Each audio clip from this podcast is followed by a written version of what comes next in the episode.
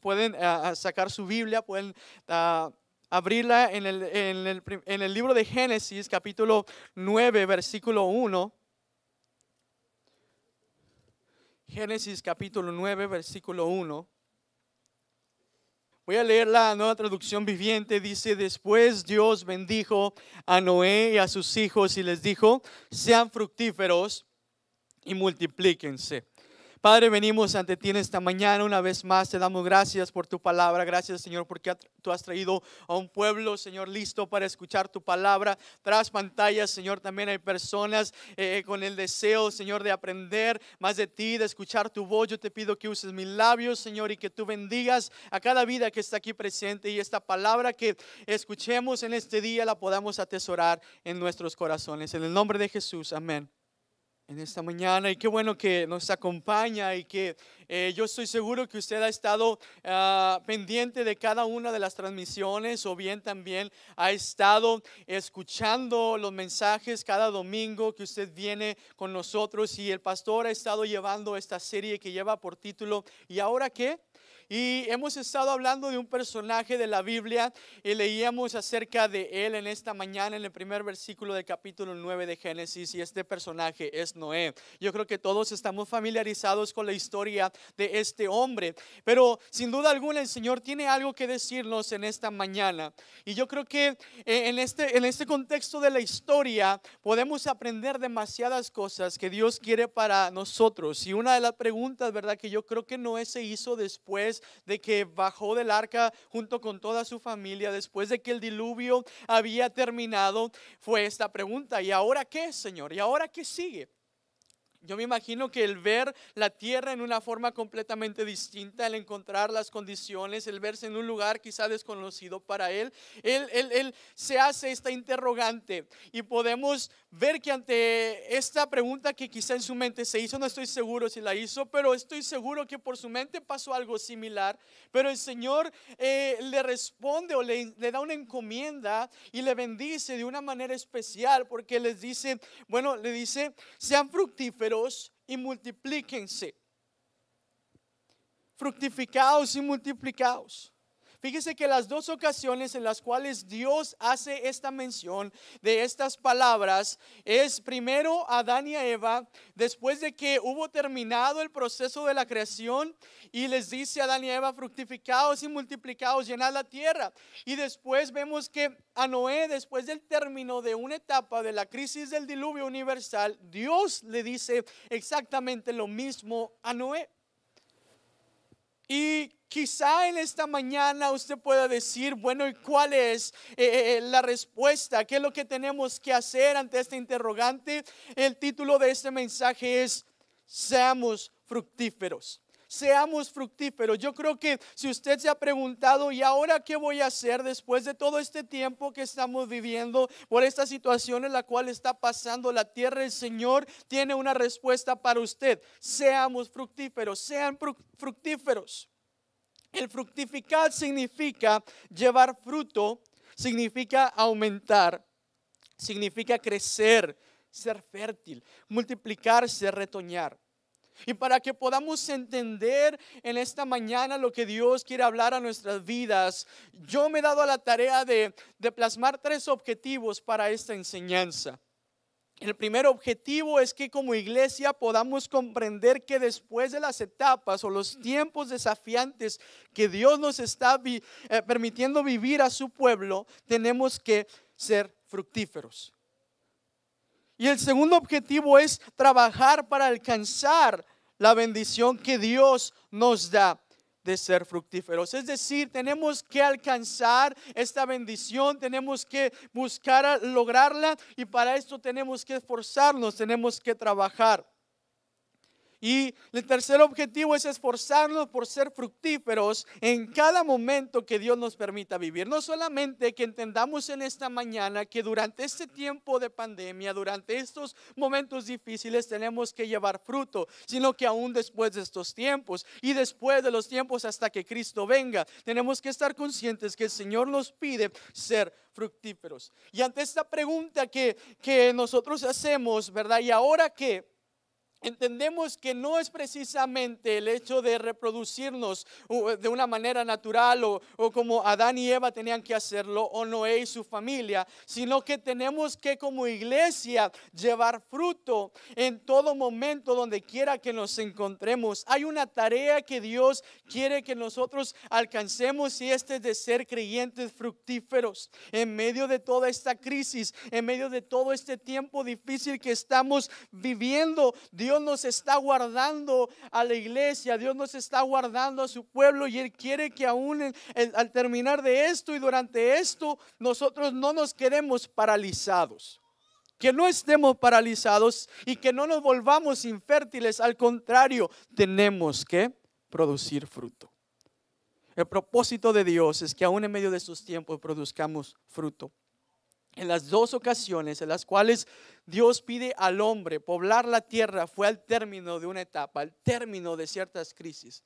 Y vemos en el Nuevo Testamento cómo Jesús al término de una etapa también habla a sus discípulos de una manera especial y vuelve a mencionarles la palabra fruto. Vuelve a mencionarles el deseo que tiene que ellos sean fructificados.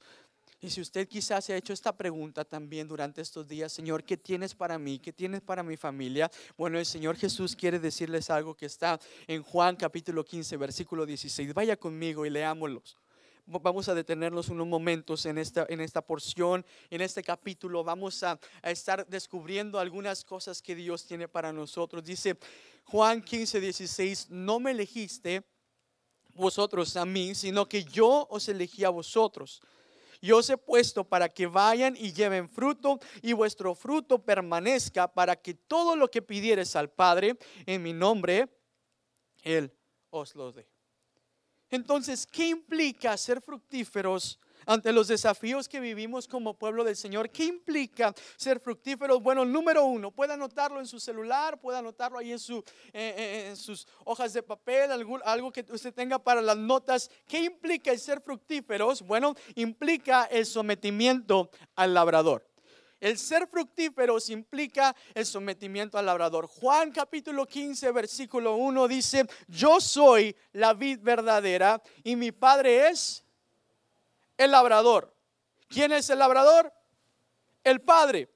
El Padre es el labrador. Si nosotros queremos ser fructíferos en este tiempo, tenemos que someternos al labrador. ¿Y qué significa el sometimiento? Bueno, tenemos que obedecer la voluntad del Padre. Tenemos que obedecer su voluntad. Fíjese que Jesús en el capítulo 13 de Juan, si usted va conmigo detenidamente, ven el versículo 1. Jesús se reúne con sus discípulos. Porque ya estaba a punto él de, celebrar lo que era la Pascua con ellos y ya estaba consciente que estaba en sus últimos días en la tierra. Y si usted va conmigo a, Juan capítulo 13, usted va a poder ver eh, una serie de historias, una serie de enseñanzas, de expectativas que Jesús ponía para sus discípulos. Inclusive les menciona en el capítulo 14 en delante que Judas lo iba a traicionar, que Pedro lo iba a traicionar. Les deja algunas promesas, pero también les deja un mandato. Y es aquí donde nos encontramos en Juan capítulo 15, donde les dice, yo espero que ustedes lleven fruto. Yo espero que ustedes lleven fruto. Esto nos permite entender que aquí es el final de otra temporada en la cual Jesús está consciente que sus días en la tierra se están acabando y en este momento vemos una vez más el llamado, el llamado divino a su pueblo que se multipliquen, que se fructifiquen. Génesis capítulo 9, versículo 1 nos dice que después Dios bendijo a Noé y a sus hijos y les dijo, sean fructíferos. En Juan 15, 16 dice, los comisioné, los comisioné para que sean, para que vayan y den fruto. Entonces, en estos dos versículos que leíamos, en, en Génesis y en Juan, el Señor nos enseña que la idea de ser creyentes fructíferos y de multiplicarse no es opcional, sino es imperativa. Es una obligación de todos nosotros que nos decimos llamar cristianos. Tenemos que multiplicarnos, tenemos que fructificarnos. Y al parecer los tiempos, amada iglesia, que estamos viviendo son tiempos en los cuales muchos eh, eh, quizá expresamos y decimos, ya me siento cansado, estoy agotado, ya no puedo. Y esperamos que el Señor nos bendiga, que nos responda a nuestras oraciones. Y estoy consciente que Dios quiere hacerlo, Dios quiere bendecirnos, Dios quiere ayudarnos. Pero nos olvida y nos hace inconscientes de una tarea, una labor que usted y yo tenemos y esa es de multiplicarnos, de ser fructíferos. Y el Padre quiere que entendamos que el fin de los tiempos de crisis es un motivante para que produzcamos mejores resultados. El fin de una temporada, el fin de los tiempos difíciles que estamos pasando son solamente motivantes para que usted y yo podamos llevar fruto. En Juan capítulo 15 Jesús comienza dando esta alegoría y presenta al Padre como labrador. Presenta al Padre como labrador y vemos que dice, yo soy la vid verdadera y mi Padre es el labrador. Entonces nosotros cuando hablamos de someternos al labrador significa que vamos a dejar también que Él trabaje en nosotros. Vamos a dejar que el Padre trabaje en nuestras vidas. El labrador es aquel que trabaja en la tierra, cultiva y cuida y limpia las vides para que éstas den fruto. Juan capítulo 15, versículo 2 dice, toda rama que en mí no da fruto, la corta, pero toda rama que da fruto, la poda para que dé más fruto todavía. ¿Qué es lo que hace el Padre? Podar, ¿verdad? Comienza a podar esas ramas para que den más fruto.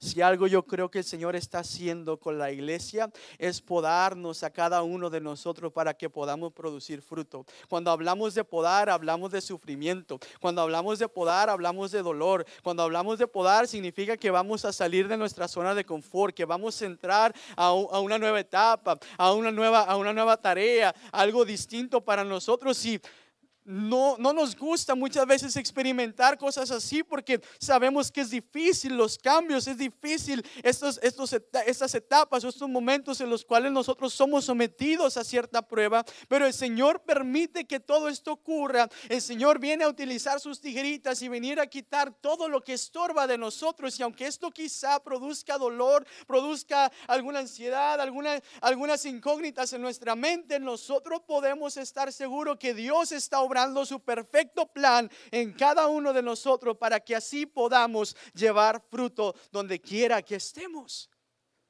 El Señor quiere que usted y yo seamos fructíferos y tenemos que someternos a Él, amada iglesia. Tenemos que dejar que el Señor trabaje sobre nuestras vidas. ¿O cuando ha visto usted que alguna rama, que algún arbolito que produce fruto se reniegue o se niegue, perdona, lo que el labrador quiere hacer con él? Nunca. Sabemos que las ramas o las plantas en sí eh, no están conscientes, pero sí sabemos que son vida, que tienen vida. Y yo no sé ustedes, pero si son amantes de plantas, quizá podrán coincidir con esta, eh, eh, este pensamiento que muchos tienen, pero dicen que cuando les hablas a las plantas, estas plantas este, florecen aún más. Dicen que a veces cuando, eh, bueno, mi abuela decía que a veces ella alguna planta que tenía ya tiempo que no florecía o no estaba dando fruto, le decía, te voy a cortar mañana. Y dice, y al día siguiente amanecía la planta con frutos o amanecía con flores. No sabemos si eso es algo real o no, pero sí, podemos entender que la planta no está renegando ni está alegando al labrador por lo que tiene que hacer con ella, si le va a poner abono, si le va a cortar de esta manera. Se somete a lo que el labrador está haciendo. Nosotros como ramas, nosotros como pueblo del Señor tenemos que someternos al Padre y dejar que Él obre sobre nuestras vidas y de esta manera usted y yo vamos a comenzar a llevar mucho fruto, donde quiera que estemos, sin importar la situación, sin importar los momentos que estemos pasando. Pero también la palabra nos habla que aquellas que no producen fruto serán echadas fuera. Serán consideradas inútiles, serán echadas al fuego. Y yo, yo no sé usted, pero yo no quisiera ser considerado como ese tipo de rama. Yo quisiera ser esa rama que lleva fruto y mucho fruto donde quiera que se encuentre. Y usted y yo tenemos esa capacidad de producir fruto y para ello nosotros necesitamos someternos al Padre. El labrador trabaja en los viñedos, plantas y las vides. Y fue lo que vino a hacer el Padre, a plantar a Jesucristo en nuestras vidas. Y esto es lo que nos dirige a la siguiente implicación. El ser fructíferos implica la permanencia en la vid. El ser fructíferos significa la permanencia en la vid. Para poder producir fruto es importante que usted y yo permanezcamos en Jesús. Dice el Señor, yo soy la vid verdadera y mi Padre es el labrador. En Juan capítulo 15, versículo 3 en delante dice, ustedes ya están limpios por la palabra que les he comunicado. Permanezcan en mí y yo permaneceré en ustedes. Así como ninguna rama puede dar fruto por sí misma, sino que tiene que permanecer en mí, así como tampoco ustedes pueden dar fruto si no permanecen en mí. Yo soy la vid y ustedes las ramas, y el que permanece en mí como yo en él dará mucho fruto, porque separados de mí, nada pueden hacer. Nada podéis hacer. Fíjese que para el pueblo de Israel, la vid era un ícono, era, era algo importante, era un símbolo para ellos. Ellos, el Señor les había llamado mis vides, las viñas. Él había hecho esta referencia para el pueblo de esta manera y les llamaba como tal.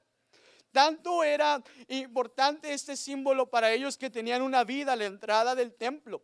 Tanto era importante esto que inclusive en sus monedas tenían grabadas vides.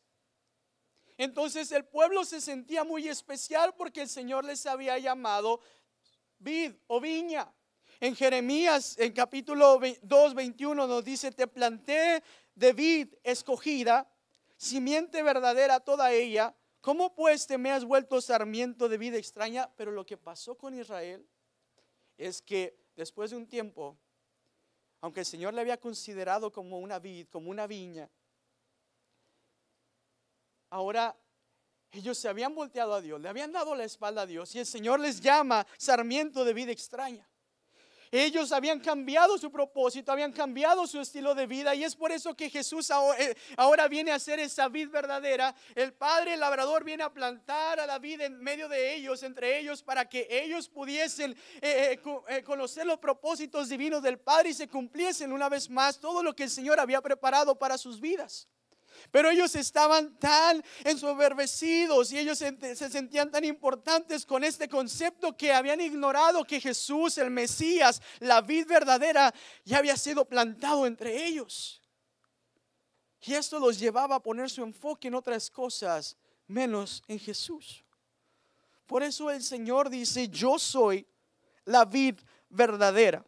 Cuando comienza este capítulo, Jesús adjudicándose el yo soy, el yo soy era una expresión para los judíos que solo podía ser mencionada por Dios, como cuando Dios le dijo a Moisés, eh, eh, eh, este, diles que el yo soy te ha enviado. Para el pueblo era como que, ¿por qué Jesús está diciendo el yo soy? Porque Jesús es Dios mismo encarnado en hombre. Y Él estaba al momento de mencionar estas palabras, nos daba efecto, nos daba, perdón, la oportunidad de conocer que Él era esa vida permanente, esa vida eterna que iba a traer sustento, que iba a traer vida, que iba a traer algo nuevo entre ellos. Nosotros, amado hermano, podemos entender que si queremos llevar fruto, tenemos que permanecer en el yo soy, tenemos que permanecer en la vida verdadera. Y cuando también Jesús menciona vida verdadera, podemos pensar, entonces hay vidas falsas. Hey, el pueblo se estaba enfocando en vidas falsas. Estaban poniendo su esperanza en ellos mismos, en lo que el Señor había prometido que podía hacer con ellos, pero por su comportamiento, por su pecado, esto se había anulado y es por eso que el Señor, eh, eh, Padre, envía a Jesucristo entre ellos y para nosotros podamos ver todos los propósitos divinos cumplidos sobre nuestras vidas. Amado hermano, ¿en quién o en qué está poniendo su confianza? ¿En quién o en qué usted está eh, eh, eh, reposando y está sintiéndose tranquilo durante estos tiempos tan difíciles? Tenemos que permanecer en el Señor Jesús, en la vida verdadera. Si usted y yo queremos llevar fruto en todo momento, ¿cuántos dicen amén?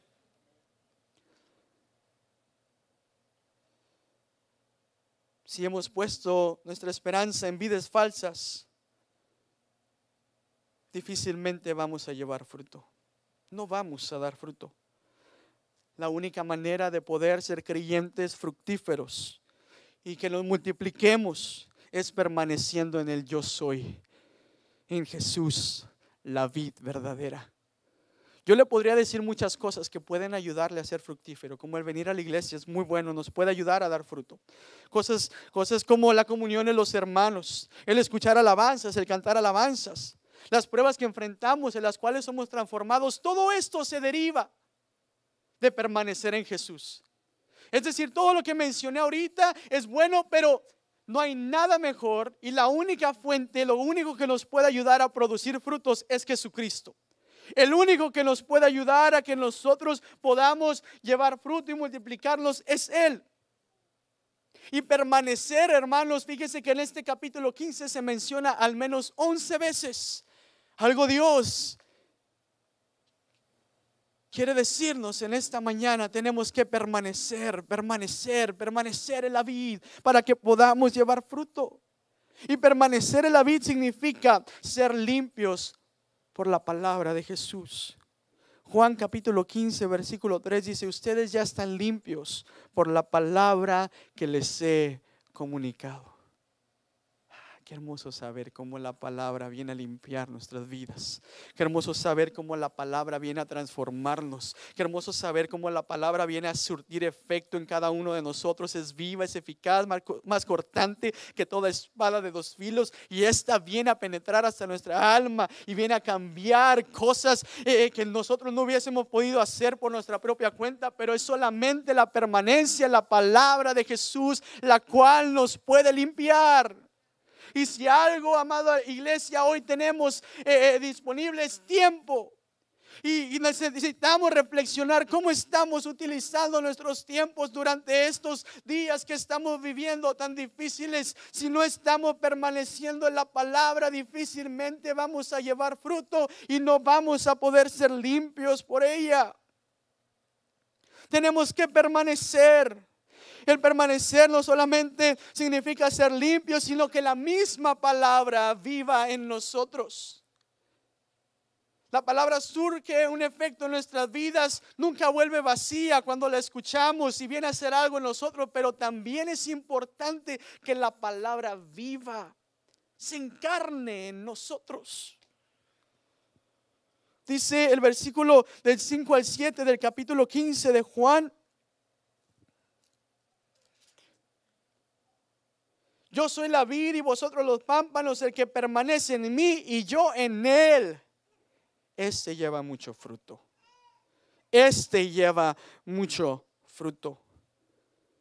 Tiene que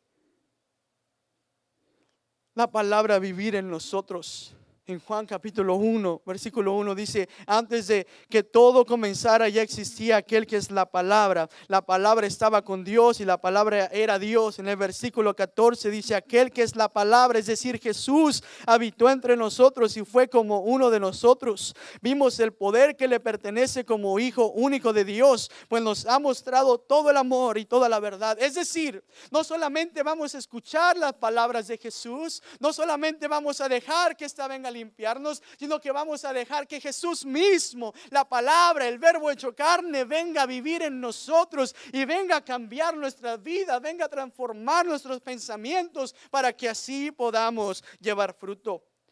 Cuando la palabra vive en nosotros, nos va a mostrar cómo corregir los defectos que van apareciendo en nuestra vida. Cuando la palabra vive en nosotros, seremos exhortados a tomar las medidas necesarias para cambiar y para agradar al Señor. El permanecer en la vid también significa comunión con el Hijo que conduce al Padre. Es decir, si usted quiere tener una relación estrecha con Dios, necesitamos a Jesucristo. Necesitamos permanecer en la vida. Nadie viene al Padre, dijo Jesús, si no es por mí. Cuando vemos en Juan capítulo 15, versículo 8 en delante, dice, en esto es glorificado mi Padre, en que me llevéis mucho fruto y seáis así mis discípulos. Como el Padre me ha amado, así también yo os he amado, permaneced en mi amor. Si usted y yo queremos llevar mucho fruto, esto también significa que vamos a tener una comunión estrecha con el Hijo, la cual nos va a conducir con el Padre y nos vamos a sentir confiados y seguros de que tarde que temprano estaremos produciendo fruto porque estamos teniendo comunión con el Rey de Reyes y Señor de Señores. Y la tercera implicación es las promesas a las ramas. Yo creo que esta será una de sus partes favoritas. Me encanta saber cómo el Señor al cual servimos hace promesas a su pueblo. Siempre está dispuesto a darnos aún más de lo que nosotros esperamos. Y aunque Él nos pida y nos demande diferentes cosas, Él siempre tiene promesas. Y en, Génesis 9 podemos ver que después de que le da esta ordenanza a, a Noé de que se fructifique, que se multiplique, también les habla de un pacto, les habla de una promesa. Dice el versículo 7 del capítulo 9 de Génesis, mas vosotros fructificad y multiplicaos, proceda abundantemente en la tierra y multiplicaos en ella. Y habló Dios a Noé y a sus hijos con él diciendo, he aquí, yo establezco mi pacto con vosotros y con vuestros descendientes después de vosotros. Y en el versículo 1 del capítulo 9 que leíamos dice, y bendijo Dios a Noé. Es una bendición la cual el Señor le estaba dando a Noé de ser fructífero, de poder multiplicarse. Y junto con esta bendición, con este mandato que estaba requiriendo para ellos, también iba una promesa. Y si nos vamos a Juan capítulo 15, donde estamos aprendiendo un poquito más sobre eh, esto que Dios pide de nosotros, de ser fructíferos, podemos ver que en el versículo 5 Jesús dice, yo soy la vid y ustedes las ramas. Diga, yo soy una rama. Yo soy una rama. Y el que permanece en mí, en mí como yo en él, dará mucho fruto. Diga conmigo, mucho fruto mucho fruto hemos sido llamados a llevar. Y en el versículo 16 dice, así el Padre les dará todo lo que le pidan en mi nombre. ¿Cuáles son esas promesas que Dios nos da a nosotros como ramas para llevar fruto o del llevar fruto? Bueno, una es esta, ser fructíferos el simple hecho de que usted y yo estemos conscientes en esta mañana de que tenemos la capacidad de ser fructíferos es una bendición y es una promesa que Dios nos da. Porque no solamente nos está diciendo van a llevar fruto, sino que nos dice van a llevar mucho fruto.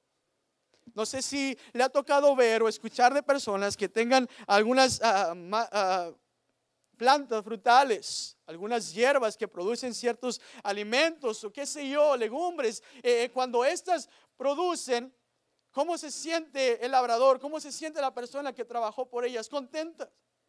Pero hay ocasiones donde después de mucho esfuerzo, después de mucho trabajo, ya llegó la temporada y te das cuenta que no dio nada.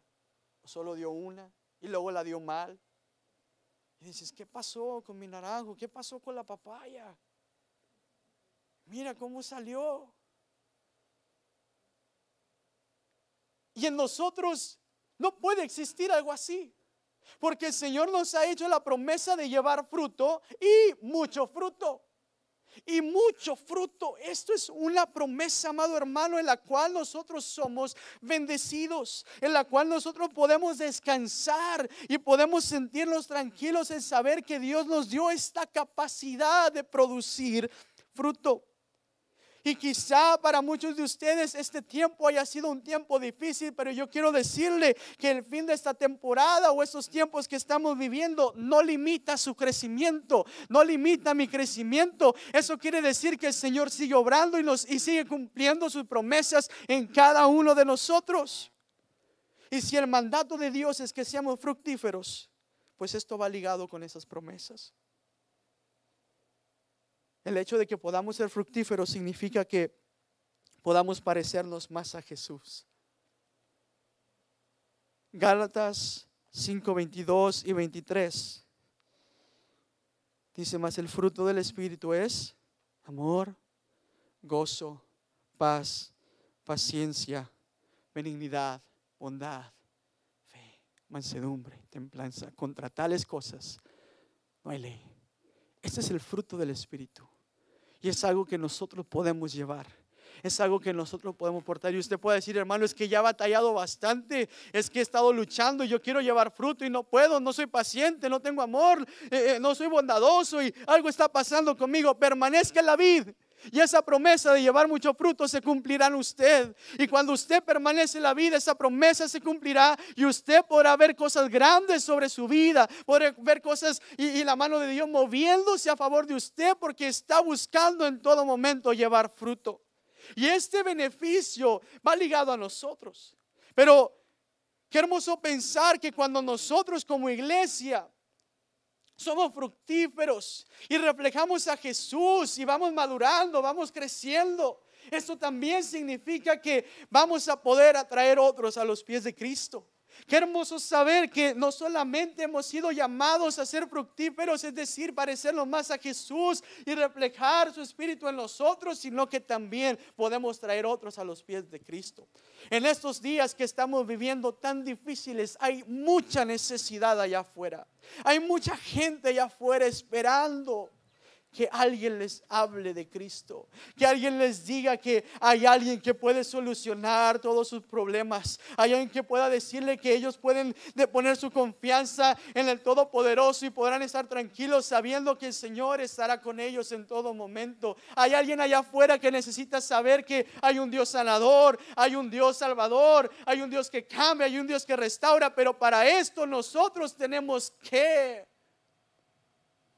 buscar alcanzar estas promesas y poder hacer discípulos, como dice Mateo 28, 19, ir y hacer discípulos. Que hagamos discípulos y que podamos traer otros a los pies de Cristo y la gente pueda conocer al Señor y entonces nosotros podamos ver cumplida esta promesa de Dios sobre nuestras vidas. Y otra de las promesas que también podemos ver para todos aquellos que son fructíferos es que habrá oraciones contestadas. Dice, así el Padre les dará todo lo que le pidan en mi nombre. Como resultado de un discípulo fructífero, un creyente fructífero, vamos a tener oraciones contestadas. Esa es una esperanza, es una promesa que Dios ha hecho para nosotros. Y si muchas veces Dios no responde nuestras oraciones, yo creo que tenemos que examinarnos y ver, hey, ¿qué tanto fruto estoy produciendo? ¿Estoy permaneciendo en la vida? ¿Me estoy sometiendo al Padre? El Señor anhela contestarnos, el Señor anhela responder a cada una de nuestras peticiones, nuestras necesidades. Pero quizá tengamos que examinar nuestra vida si es que no estamos alcanzando algo como esto. Amado hermano, yo le quiero invitar que se ponga de pie en esta mañana.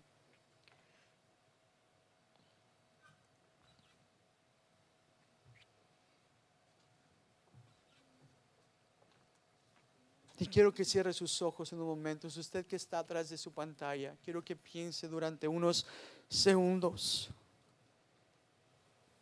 ¿Cuánto tiempo lleva asistiendo a la iglesia? ¿Cuánto tiempo usted hace que se comprometió con el Señor y le dijo, yo te acepto en mi corazón. ¿Desde hace cuánto tiempo usted ha, estado caminando en pos de Cristo? Es tiempo de que nos hagamos esta pregunta. ¿Estoy llevando fruto? Estoy llevando fruto.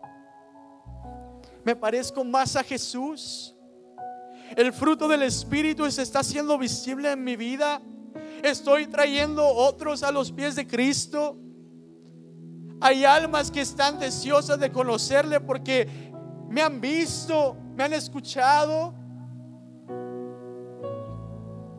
Aún en medio de estos tiempos que vivimos, el Señor quiere que seamos fructíferos. La cosecha está lista, el tiempo está listo, solo faltan ramas que lleven mucho fruto. Solo faltan ramas que permanezcan en la vid. Solo faltan ramas que estén dispuestas a someterse al labrador. Y cuando esto ocurra, amada iglesia, comunidad cristiana Emanuel, gente que nos ve tras pantalla, usted comenzará a ver cómo sus ramas comienzan a llenarse del fruto. Usted comenzará a ver cómo gente sedienta del Señor viene a buscarle para que usted le hable más. Y ellos comenzarán a conocer el poder del Jesús que usted y yo conocemos.